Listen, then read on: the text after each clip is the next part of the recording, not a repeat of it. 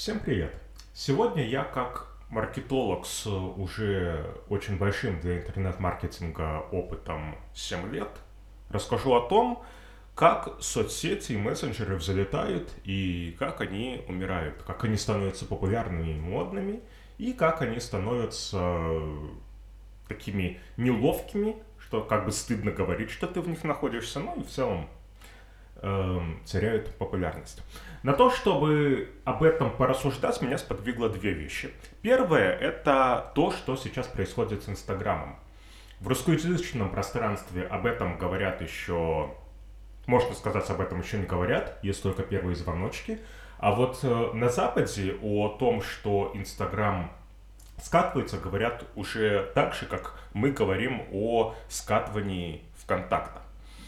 Вторая причина, по которой я бы хотел об этом поговорить, это ТикТок. А вернее, даже не сам ТикТок, а реакция на эту соцсеть от ну, достаточно большого количества маркетологов. Сейчас есть такое мнение, что ТикТок набирает популярность, а все остальные соцсети и мессенджеры популярность теряют. И скоро вся аудитория будет в ТикТоке. И, соответственно, все те, кто рекламируется в других соцсетях и в мессенджерах они останутся ни с чем, а в это время коварные конкуренты уже входят в ТикТок, и пока мы все очухаемся, мы потеряем всю нашу аудиторию. Эм, я расскажу о том, почему это не совсем так, а может быть и совсем не так, и как вообще к этой соцсети стоит относиться, как и к другим новым соцсетям и мессенджерам, которые наверняка будут появляться. Когда я оцениваю то, насколько соцсеть перспективна для рекламы, я выделяю три критерия. И это, в общем-то, с одной стороны теория, с другой стороны, я работаю во всех соцсетях, и могу сказать, что на практике вот э, совпадение по этим трем критериям, скажем, по всем трем критериям соцсеть занимает высокое место. Ну, таки в нее действительно выгодно привлекать подписчиков и выгодно именно в ней рекламироваться. Если соцсеть начинает по этим трем критериям проседать, э, падает и результативность рекламы. Критерий первый – это фактическая посещаемость. И обычно, когда говорят о перспективности соцсети для рекламы, говорят именно о посещаемости. Сколько скачиваний в день, сколько посещений в день, какая длительность посещений и так далее. И этот фактор сильно переоценен. И вот почему. Собственно, почему? Потому что есть еще два критерия. Первый – это то, как посещают соцсеть. Например, пресловутые охваты. Э, тоже важная штука, и о ней, когда оценивают соцсеть, постоянно говорят. Вот смотрите, например, что у нас там в Инстаграме охват 60%, да, а в Телеграме, например, охват у нас уже 30%. Очевидно, Инстаграм лучше, но так ли это на самом деле? А, пост в Инстаграме, у сторис все примерно так же, ну, возьмем для примера пост. Пост в Инстаграме. Человек про пролистывает ленту, у него этот пост отобразился, он э, его просто смахнул. Э, в статистике мы видим, что человек, плюс один к охвату, фактически человек пост даже не заметил. Тот же самый охват в Телеграме человек увидел сообщение или, м- зайдя в мессенджер, увидел, что э, у канала, на который он подписан, появилось новое сообщение, человек на него нажимает, заходит, производит некое сознательное действие, и, соответственно, со значительно-значительно большей степенью вероятности этот контент изучит. Более того, он его будет изучать мотивированно когда он нажимал, он уже понимал, что я хочу сейчас вот от этого канала что-то почитать. Само собой, э, ставить знак равенства между охватом Инстаграма и между охватом Телеграма невозможно. Ну и еще пример такой. Например, эм, ВК в, в, в, выкатывает эм, подкасты и достаточно сильно их промотирует. То есть, если вы размещаете э, подкаст в ВК, вы будете набирать виральные охваты. То есть, э, этот подкаст будет показываться людям, которые на вас даже не подписаны в достаточно больших, ну, для ВКонтакта, э, количествах. Но э, человек идет в ВК не для того, чтобы слушать подкаст. Он идет почитать, например, что у него в мессенджере, значительно меньшая часть аудитории идет посмотреть, что у нее в новостной ленте. Человек идет в ВК вот для этого. Он готов на ВКонтакте сейчас потратить э, несколько минут времени, в течение которого он там едет, например, в метро. Человек, э, когда, соответственно, открывает приложение ВК, он не готов к тому, чтобы сейчас доставать наушники, вставлять их в уши и потратить час времени на прослушивание какого-то подкаста. Нет, поэтому ВК, как бы он не пытался продвинуть свои подкасты, э, в ВК они набирают сравнительно, сравнительно очень-очень мало э, прослушивания. Это не значит, что прослушивания не будет, это значит, что их э, относительно охвата, относительно, в принципе, трудозатрат и ну, рациональности усилий, да, если мы выкладываем подкасты только в ВК, это было бы очень странным занятием. И так далее. Примеров масса. Общий смысл такой. Посещаемость сама по себе ничего не значит, если не смотреть на то, как люди посещают соцсети или мессенджеры, как они там потребляют контент. Третий критерий. Третий критерий, он такой самый, скажем так, абстрактный. Э, его сложно оценить, скажем так, вывести как-то в цифрах, но э, он очень важный и на него стоит обращать внимание. Я бы назвал этот критерий престижность.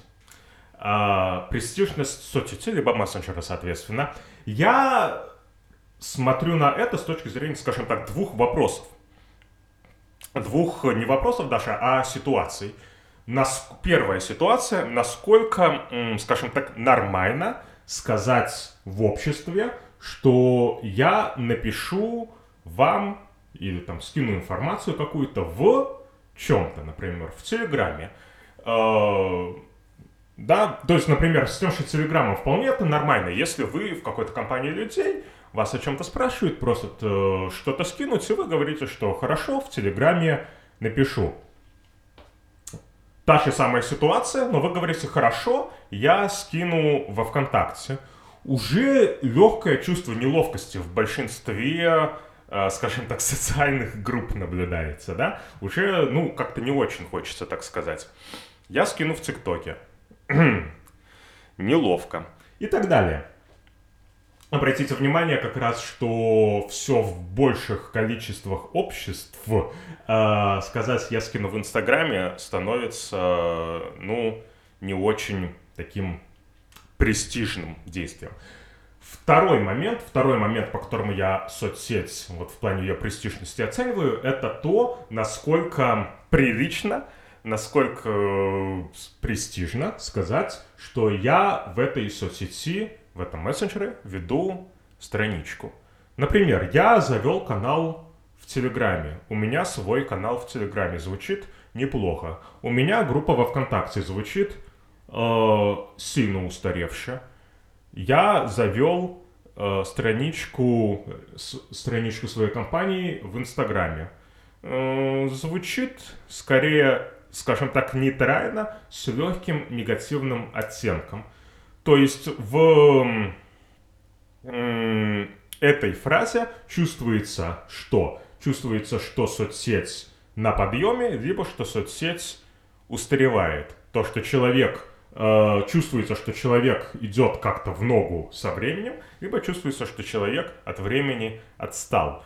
Эм, это совсем не обязательно соответствует реальности, естественно. И например, группы во ВКонтакте не совсем-совсем-совсем не устарели, и в них можно давать потрясающую работающую рекламу. И у меня, например, до сих пор э, большая часть аудитории, большая часть клиентов, лично у меня, на мои услуги, они приходят по-прежнему из ВК. Хотя доля э, из других источников постоянно растет.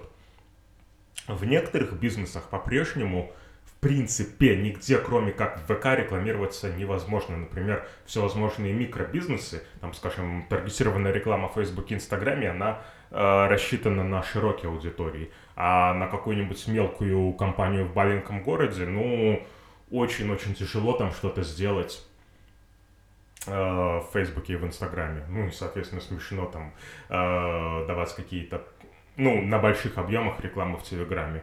А в ВК с этой задачей прекрасно справляется. Как бы то ни было, не обязательно, что это соответствует реальности, важно то, как это находится, как это отзывается, скажем так, в массовом восприятии. Если в массовом восприятии соцсеть становится чем-то таким устаревшим и чем-то таким немодным, это действительно очень-очень тревожный звоночек, который свидетельствует о том, что если у соцсети популярность сейчас еще и не падает, то скоро начнет падать.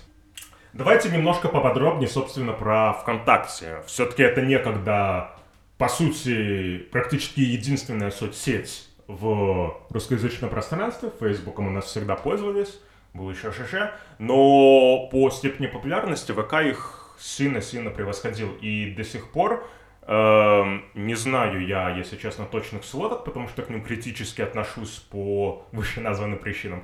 Но, насколько я понимаю, ВК сейчас по-прежнему самая посещаемая соцсеть в России. Да, и, в общем-то, э, существенная часть бизнесов, может быть, больше, ВК так или иначе присутствует. Итак, что случилось с контактом? Э, я бы так сказал, Инстаграм ВКонтакте прибил, а Телеграм ВКонтакте добил. Почему? Почему так случилось? Потому что Инстаграм и Телеграм лучше или по каким-то другим причинам? Ну, лучше, хуже, это, естественно, такие относительные понятия. Что можно сказать вообще про Инстаграм и Телеграм? Оба этих проекта, они западные. Ну, Телеграм не совсем, но по большому счету западный, да, так или иначе. Э, в восприятии человека, в восприятии, скажем так, людей – Э, сделан он Павлом Доровым человека, с человеком, скажем так, западного склада. У ВК вот этого ореола западности нет. А, как известно, все, что сделано не в России, а на Западе, оно как бы по умолчанию лучше, чем, э, с, э, сделано, чем то, что сделано у нас. Поэтому тут просто за счет вот такого ореола, э, наличия такого ореола у Инстаграма и Телеграма, ВК начал проигрывать. Э, далее, да, что еще можно сказать про такую атмосферу, что ли, Инстаграма и Телеграма. У Инстаграма есть атмосфера, ну или была, исчезающая сейчас уже атмосфера такой вот глянцевости, luxury. У Телеграма тоже была и по большому счету на самом деле остается uh, такой ореол интеллектуальности.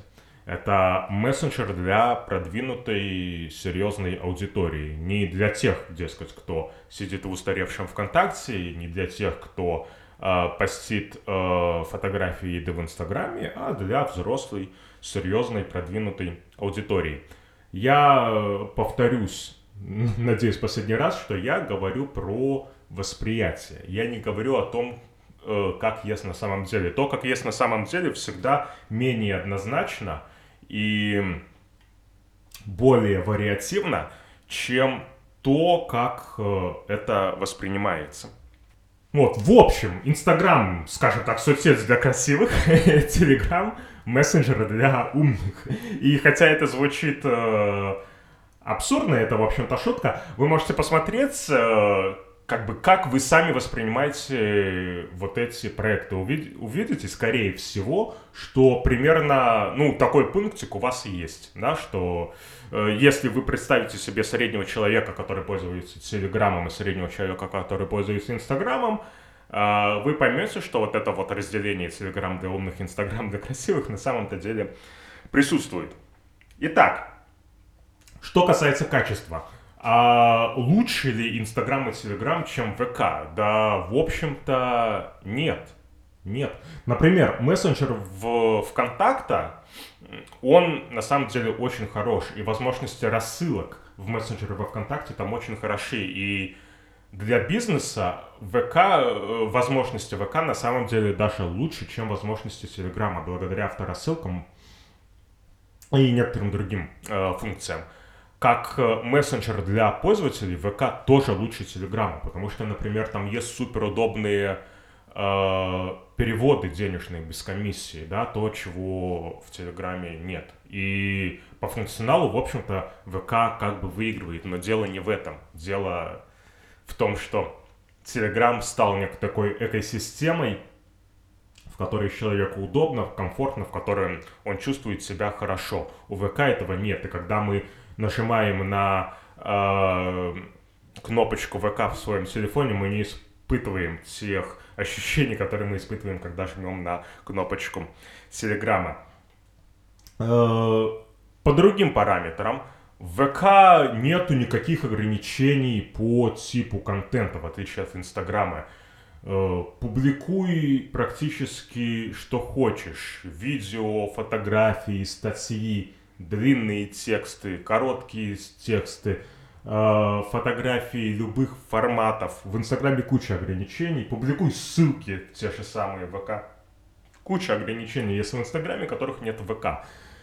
Э, с Фейсбуком давайте сравним. Ну, помимо прочего, у ВК есть... ВК он такой очень настраиваемый. И это для продвинутых пользователей, не для всех, но для продвинутых пользователей это очень удобно. Например, в ВК есть э, возможность сделать так, чтобы, когда вы комментируете что-то где-то, оставляете комментарий, это не показывалось вашим друзьям. Например, в Фейсбуке это не так, и когда вы комментируете что-то, то потом этот пост будет показываться вашим друзьям. И для тех, кто хочет сохранить какую-то приватность, это, ну, очень неудобно. Человек, э, не знаю, оставляет комментарий в каком-нибудь сообществе, и это сообщество такое, что человек, ну, не хочет, чтобы, например, его мама знала, что он э, чем-то таким занимается. Пожалуйста, ВК отключает эту функцию, и мама ничего не узнает. В Фейсбуке так не получится. Если ты вдруг не знаешь, как работает новостная лента Фейсбука и прокомментируешь что-то или как-то так, э, как не хотел бы, чтобы другие, как не, не хотел бы, чтобы другие это видели, возможно, у тебя будут проблемы. В общем, ВК, в общем-то, выигрывает. Да, у ВК отвратительная умная новостная лента, и умная она только по названию. Работает она ужасно, и для бизнеса она тоже работает ужасно, потому что не дай бог ты оставишь ссылку, не дай бог ты э, у, у, напишешь слово Инстаграм и так далее, и так далее, все, охваты у тебя просядут. Да и, в принципе, охваты отвратительные. Но э, реклам, э, умная новостная лента в Инстаграме, она отключается. Опять же, это функция для продвинутых пользователей, большинство об этом просто не знает, но вроде бы, когда для продвинутой аудитории ВК в этом смысле должен быть очень хороший. Отключил, все. Итого, ВК вроде как по функционалу выигрывает у остальных соцсетей, и, видимо, вот это как раз падение популярности побудило эм, разработчиков ВК много чего хорошего сделать. Но это не помогает. Раз уж сложилось некоторое мнение, раз уж сложилось, скажем так, некоторое вот чувство атмосферы от этой соцсети, переделать его практически невозможно. И тем сложнее вернуть обратно потерянную аудиторию. Если человек из какой-то соцсети ушел, э, практически наверняка он в нее уже не вернется. Далее, что касается Инстаграма нашего любимого. Инстаграм по-прежнему на коне, на самом-то деле. Да, и эта соцсеть очень популярная, и продвигаться там очень-очень здорово, но есть уже некоторые тревожные звоночки. У Инстаграма появилась вот та самая м- нехорошая атмосфера. Инстаграм воспринимается все больше как некая такая слишком коммерческая соцсеть. Он в свое время взлетел во многом благодаря, во-первых, звездам, известным людям, которые начали вести Инстаграм. Во-вторых, и это, собственно, это тренд, который остается до сих пор, это лайфстайл-блогеры. Ну, то есть это вот эти вот ребята, которые э, делают по 30 сторис в день, что вот я э, проснулся, вот я покушал, вот я поехал куда-то, вот я просто вот такой вот красивый, посмотрите. А еще, кстати, у меня есть SMM-курсы, э, поэтому если вы хотите э, жить так же, как я, то покупайте эти курсы. Вот, в общем, все это постепенно, постепенно, я повторюсь, это еще вот, э, скажем так, нарастающий тренд. Об этом только-только-только начали у нас говорить первые люди. Хотя, повторюсь, на Западе об этом говорят уже открыто. Все это начинает надоедать. Все это делает Инстаграм такой э, рекламной свалкой. Повторюсь еще раз, в восприятии. Это не значит, что так и есть на самом деле. Э, кто-то, наверное, может сказать, что Инстаграма всегда была такая репутация соцсети для, ну, не очень умных людей, где люди фотографируют еду, где люди делают селфи, где люди складывают в трубочку губы и так далее, и так далее.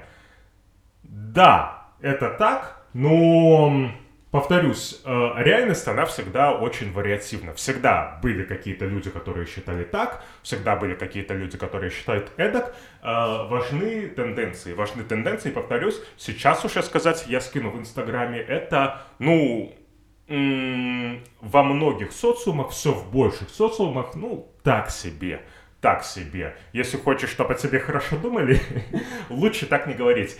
Э, аналогично уже, да, что я там э, завел свой бизнес-аккаунт в Инстаграме. Да, нормально, наверное, это хорошая идея, и так надо делать восприятие людей, но это уже, ну, не так круто, как если бы человек сказал, например, то же самое, но про Телеграм, что я развиваю свой бизнесовый Телеграм-канал. Означает ли это, что соцсеть, либо мессенджер взлетает, а потом неминуемо падает? А, ну, по тем, на самом деле, не слишком, по тому не слишком большому количеству лет, э, в течение которых соцсети интересуют, судя по этому, вообще-то нет. И, например, Facebook, которому уже сто лет в обед, который старше нашего ВКонтакта, и которым, собственно, и в русскоязычном пространстве уже очень-очень-очень много лет пользуется, Facebook не умирает. С Facebook все в порядке, Естественно, он уже не занимает на Западе тот процент аудитории, который занимал до появления там Инстаграма и мессенджеров, но у нас э, хотя и не является, скажем так, основной соцсетью, свое место занимает, и могу сказать, что результативность рекламы в Фейсбуке, она не падает. Там все в порядке. Аналогично YouTube. Для пользователей YouTube это может быть и не совсем соцсеть, но для контент-мейкеров, скажем так, для тех, кто э, производит какие-то материалы, в данном случае видеоматериалы, и их распространяет, для тех, кто э, рекламирует себя, либо рекламирует других таким способом, это классическая соцсеть. Создаю материал, выкладываю, набираю аудиторию, утепляю ее и продаю. Я считаю, что такая же история будет и с Телеграмом, что Телеграм не умрет. И вот почему. Потому что Телеграм, как и YouTube, это соцсеть, э, которую невозможно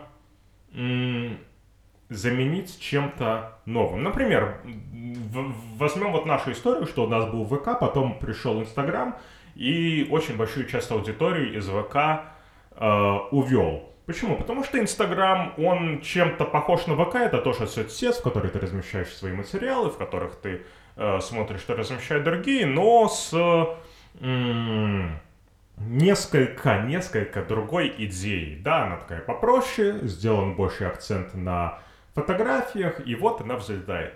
Э, если мы возьмем YouTube, да, то заменить YouTube может только другой видеосервис. А это крайне-крайне сложно, потому что люди уже Э, ассоциирует видео в интернете с Ютубом и э, создать другой видеосервис, который будет чем-то лучше, ну, это крайне сложно, а может быть даже и невозможно. То же самое с Телеграмом. Мессенджер очень быстрый, очень удобный, с э, каналами, с таким ненавязчивым способом донесения информации. Отличная идея, которую очень тяжело как-то, скажем так, модернизировать. Сделать какой-то мессенджер, который будет работать примерно так же, но как-то более удобно с какими-то другими акцентами. Нет, слишком минималистично, слишком понятно, слишком прямолинейно, это не значит плохо. Соответственно, заменить как-то практически невозможно. Так, ну и давайте к главному тренду последнего года, к ТикТоку. Чего там с ним? Помните, я в начале про три критерия говорил, про три критерия оценки. Посещаемость, ну и рост посещаемости, специфика поведения пользователей и престижность. И с посещаемостью вроде бы все хорошо, посещаемость растет, скачиваний все больше. Ну, давайте посмотрим на остальные два критерия. Э, поведение пользователей, то, как пользователи контент потребляют. Ну, во-первых, во-первых, TikTok остается соцсетью даже не для подростков, а для детей. И это сразу большое ограничение. Второе. Контент там м, потребляют маленький, скажем так, небольшой по длительности и, соответственно, простой. Да, в ТикТоке уже есть специалисты, там уже есть э, контент более сложный, но тренд все равно на супер короткий и очень-очень-очень простой контент. И если смотреть даже на специалистов, которые в ТикТоке действительно популярны, эти специалисты размещают э, простой контент. Если мы возьмем там тот же SMM, то тренде там те ребята, которые, ну, размещают контент уровня, там, как оформить канал в Инстаграме, например. Ну, то есть что-то как какие-то такие вещи для всех, не для какой-то узкой аудитории специалистов, либо людей, которые чем-то плотно интересуются. Что касается престижности, то есть вот эти вот два вопроса, две ситуации, я тебе скину в ТикТоке, либо я завел канал в ТикТоке. Понятно, что среди э, ну, минимально взрослой аудитории, по большей части, это зв- звучит очень, скажем так, неловко. И лучше так, конечно же, не говорить, если хочешь сохранить лицо. Эм, означает ли это, что TikTok, в принципе, никогда не станет нормальной площадкой для рекламы? Конечно, не значит. Но говорить о том, что все соцсети и мессенджеры умирают и скоро все будут в ТикТоке, это, ну, это смешно на самом деле. Это глупости. И можно на это просто не обращать внимания. Что еще хочу сказать, что касается ТикТока, да и, в общем-то, других соцсетей, скорее всего, э, многие из вас могут э, из своей жизни, скажем так, привести кучу исключений. Например, с тем, что ТикТок, сказать, что у меня там брату за 30, свату за 40, и они м- целыми днями сидят в ТикТоке. Естественно, как я уже говорил, э, реальность всегда ну, сложнее, да, то есть всегда есть какие-то исключения. Я говорю про общие тренды, и общие тренды, они такие, и они взяты в меньшей значительной степени из моего личного опыта и в большей степени просто из фактического рекламного опыта. То, что я вижу в рекламных кабинетах, то, что я вижу в CRM заказчиках, то, что я вижу среди подписчиков страниц, которые я развиваю и так далее. Выводы. Какие выводы для себя можно сделать? А вывод основной, как мне кажется, очень простой. Надо рекламироваться одновременно на нескольких площадках. Естественно, если у вас не Альфа-банк, соответственно, у вас ограниченные ресурсы, надо выделить одну-две основных площадки и рекламироваться в первую очередь там, а остальные развивать потихоньку. Естественно, в зависимости от того, какой у вас бизнес, какая у вас ниша, будут и разные основные площадки. Понятно, что там для сети цветочных магазинов э, Инстаграм значительно приоритетнее телеграм-канала. Для видеоблогера YouTube значительно лучше, чем ВК. Для сервиса по клинику в маленьком городе ВКонтакте значительно лучше Facebook и так далее. Какие преимущества дает такое распределение? Во-первых, стоимость аудитории падает. Если мы весь бюджет вкладываем в один источник трафика, в какую-то одну площадку, нам приходится за эту аудиторию платить больше, поскольку мы платим больше за показы. Когда мы распределяем бюджет между разными площадками, мы расходуем бюджет рациональней. Второе преимущество, если э, меняются тренды, если площадка, на которой мы рекламируемся, начинает проседать, мы можем легко переключиться на другую площадку. У нас уже есть там какой-то задел, мы, у нас уже есть там аудитория, у нас уже там настроена реклама, мы можем просто э, перетянуть больше ресурсов туда. Таким способом мы имеем некоторую безопасность.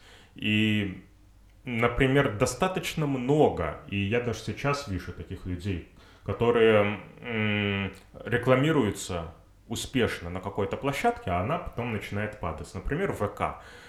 Вся реклама построена на умной ленте ВКонтакте, и человек, ну, как-то привык уже вот э, там функционировать. А умная лента ВК проседает, и человек не переключается полноценно на рассылки ВК, не переключается полноценно там на Инстаграм, на Телеграм, не пробует по-настоящему Facebook. Нет, он по-прежнему главным образом сфокусирован в ВК, и, естественно, показатели его рекламы падают. И это такой чисто психологический момент, да, работать там, где привычно, вот от него надо отказываться. Надо, чтобы становилось привычным работать на многих площадках, и в этом смысле, кстати, у России и вообще у русскоязычного пространства есть большое преимущество, потому что у нас вариативность больше. У нас есть российские площадки, у нас есть западные площадки. У нас э, мест, где можно рекламироваться, значительно больше, чем на Западе, и это надо использовать. Это очень хорошо. У меня на сегодня все. Большое спасибо за внимание. Я очень надеюсь, что то, о чем я сегодня рассказывал, о чем я рассуждал, было для вас интересно и полезно. Спасибо большое за внимание. Всего доброго.